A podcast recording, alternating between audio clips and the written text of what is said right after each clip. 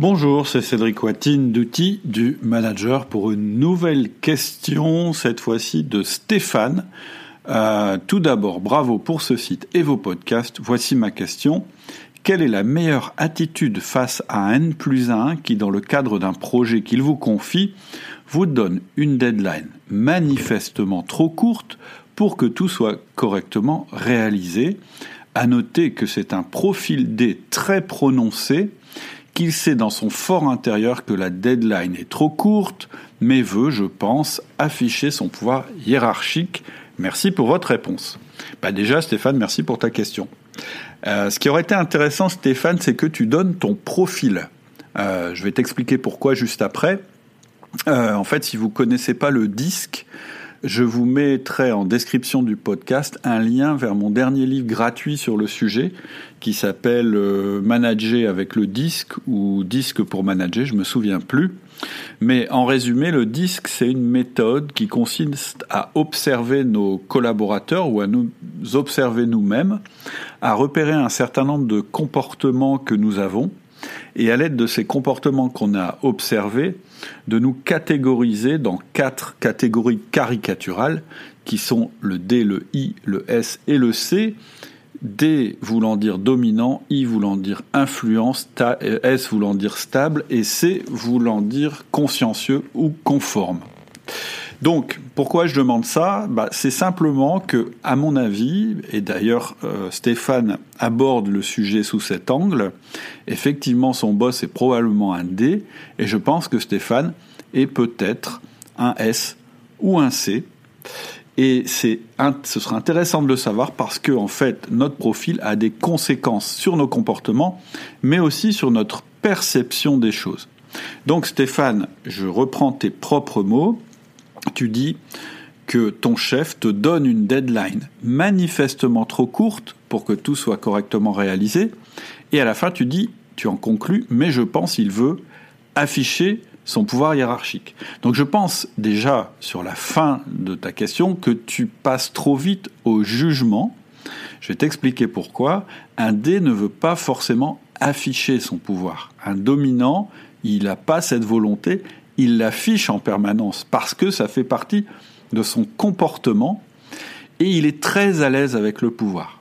Et ce qu'il faut savoir, et c'est une première réponse que je te donne, c'est qu'un dominant, ce qu'il veut avant tout, ce sont des résultats, et en particulier des résultats rapides. Donc déjà là, je ne suis pas d'accord avec ton interprétation. Je pense pas forcément que ton boss fasse ça pour frimer ou pour afficher qu'il a du pouvoir. Je pense que quand il te demande euh, une deadline très courte, c'est juste en lien avec son profil, puisqu'en général, ce sont des gens qui veulent des résultats rapides. Mais ce n'est pas le plus intéressant. Ce que je vais vous dire maintenant, c'est tiré de ma formation le chef de projet relationnel, où on apprend en fait à manager un projet en fonction des profils disques de nos collaborateurs. Donc je me fais un peu de pub au passage. Cette petite formation, vous la trouverez sur le site Outils du manager. Vous allez dans Formation et c'est la formation chef de projet relationnel. Bref, revenons au sujet. Donc on est dans le cadre d'un projet. Dans un projet, il y a toujours une tension entre le temps et la qualité. En résumé, faire plus de qualité prend plus de temps ou plus de moyens, ce qui revient au même. Donc en fait, un chef de projet, son job, entre autres, ça va être d'arbitrer en permanence entre être à temps mais pas parfait et être parfait mais en retard. Et donc, ce que tu nous dis, Stéphane, c'est que selon toi, il est inconcevable de faire des compromis sur la qualité pour tenir des délais. Mais c'est peut-être pas la vie de ton boss. C'est-à-dire que si tu es consciencieux ou stable, alors que ton boss est dominant, vous allez pas être d'accord. C'est-à-dire que toi, tu vas dire, hein, et je reprends tes mots, il donne une deadline manifestement trop courte pour que tout soit correctement réalisé. Mais ça, c'est, comment je vais dire, c'est quelque chose de d'indéfini ce que tu fais là. C'est-à-dire manifestement trop courte, c'est ton opinion, c'est un jugement. Et pour que tout soit correctement réalisé, c'est ton jugement aussi. C'est-à-dire que il faudrait être plus précis. Et je pense que c'est ce que je vais te conseiller. Un, tu as analysé que ton boss était dominant. Donc ça veut dire, et je te le dis parce que c'est un profit, c'est comme ça que sont les dominants, il va toujours plutôt privilégier le délai et la qualité. Et donc ce que vous allez devoir faire, c'est vous mettre d'accord sur manifestement trop court et correctement réalisé. Parce que lui, il n'a peut-être pas conscience, parce que c'est des gens qui s'embarrassent pas des détails, il a peut-être pas conscience des compromis qu'il te demande de faire en t'imposant ce délai. Ou peut-être qu'il en a conscience, mais que c'est toi qui n'acceptes pas ça, parce que étant consciencieux, ça te fâcherait de devoir rendre un travail qui est imparfait. Mais la priorité de ton boss, c'est pas la perfection du travail, c'est le délai pour lequel ce travail doit être réalisé. Alors qu'est-ce que je peux te conseiller Stéphane? Ça va être de clarifier ce qui est prioritaire pour ton boss et de faire selon les priorités de ton boss. Mais évidemment, il va falloir être un petit peu subtil. La solution, ça va pas être d'aller le voir et lui dire Bon, tu préfères un truc parfait et en retard ou un truc pourri et à l'heure Moi, si je suis D, si on me pose cette question-là, je te réponds Moi, je veux un truc parfait à l'heure, t'es payé pour ça et tu te débrouilles. J'exagère, mais ce sera le tempérament du dé. Il va te répondre ça.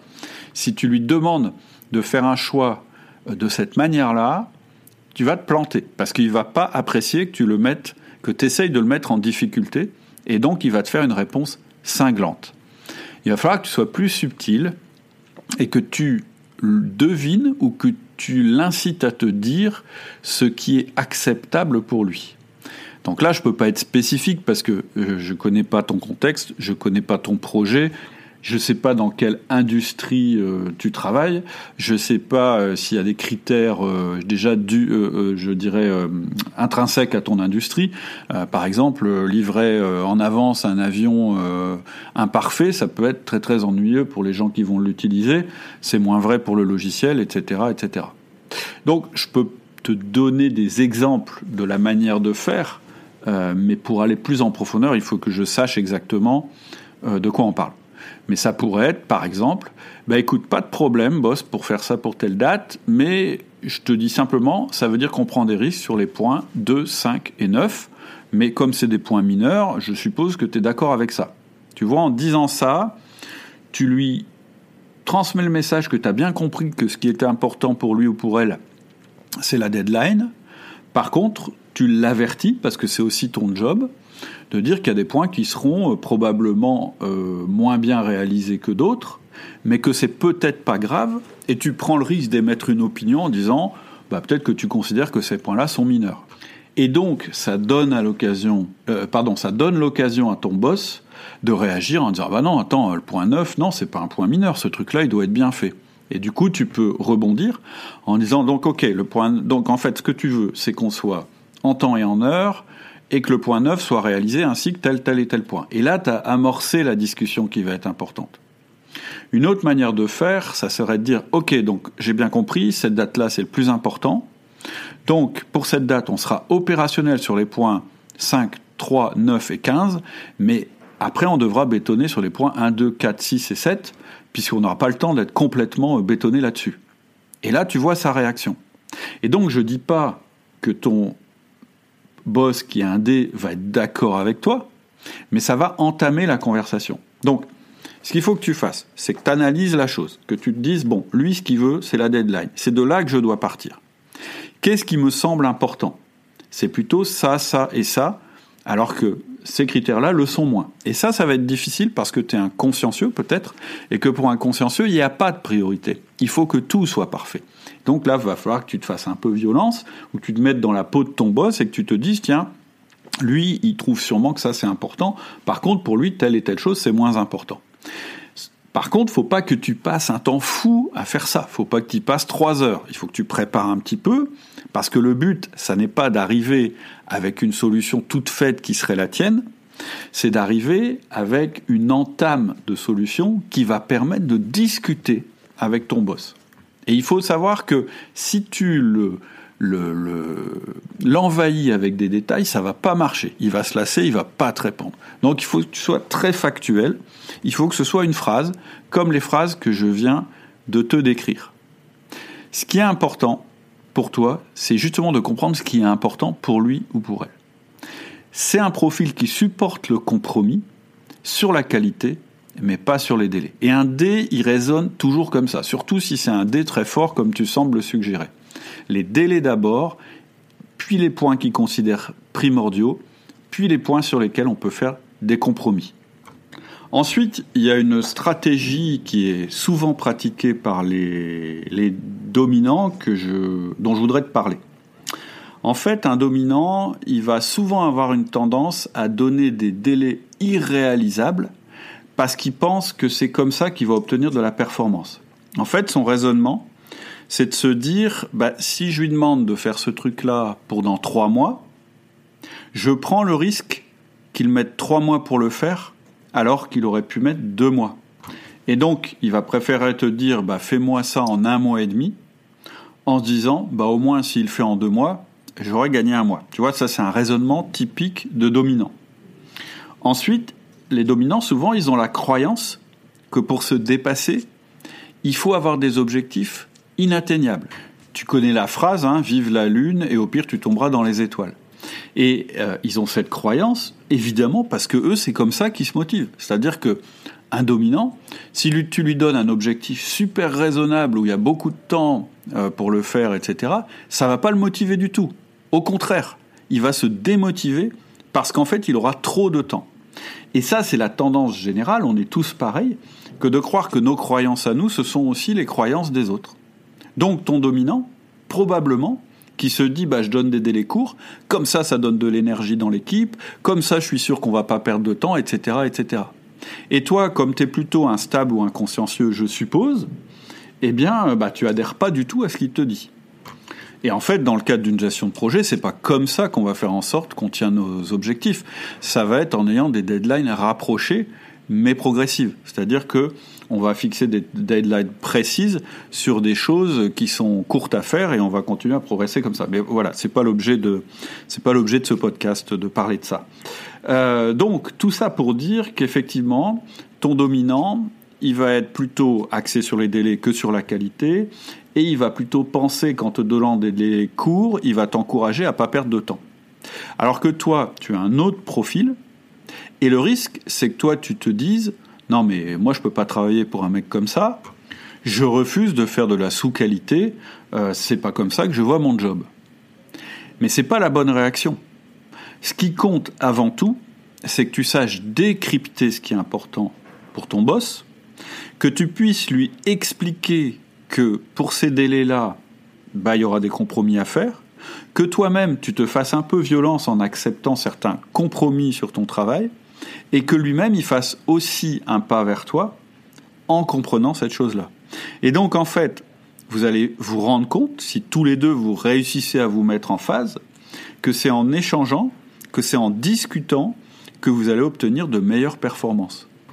Et l'erreur, ce serait de vouloir continuer à travailler à ta manière, première erreur, là c'est sûr tu vas avoir des problèmes avec ton boss, et la deuxième erreur, ce serait d'essayer de convaincre ton boss que ta manière de voir les choses est la bonne.